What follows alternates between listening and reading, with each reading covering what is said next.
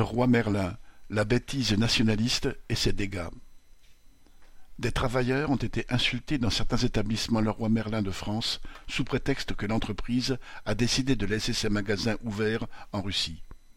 Ces salariés ont été traités de collabos de Poutine, voire d'assassins. C'est imbécile, mais c'est aussi une retombée de la propagande nationaliste diffusée à outrance par les médias. Des individus se sentent autorisés à agresser des travailleurs, heureusement pour l'instant uniquement verbalement, comme si ces derniers avaient voix au chapitre concernant les décisions du groupe dans lequel ils travaillent. Qu'ils choisissent de rester en Russie ou d'en partir, le choix des capitalistes n'a rien à voir avec le sort du peuple ukrainien, pas plus qu'avec celui du peuple russe il est uniquement dicté par leur soif de profit. Comme toutes leurs décisions, ils l'imposent à tous leurs salariés, ici comme en Russie.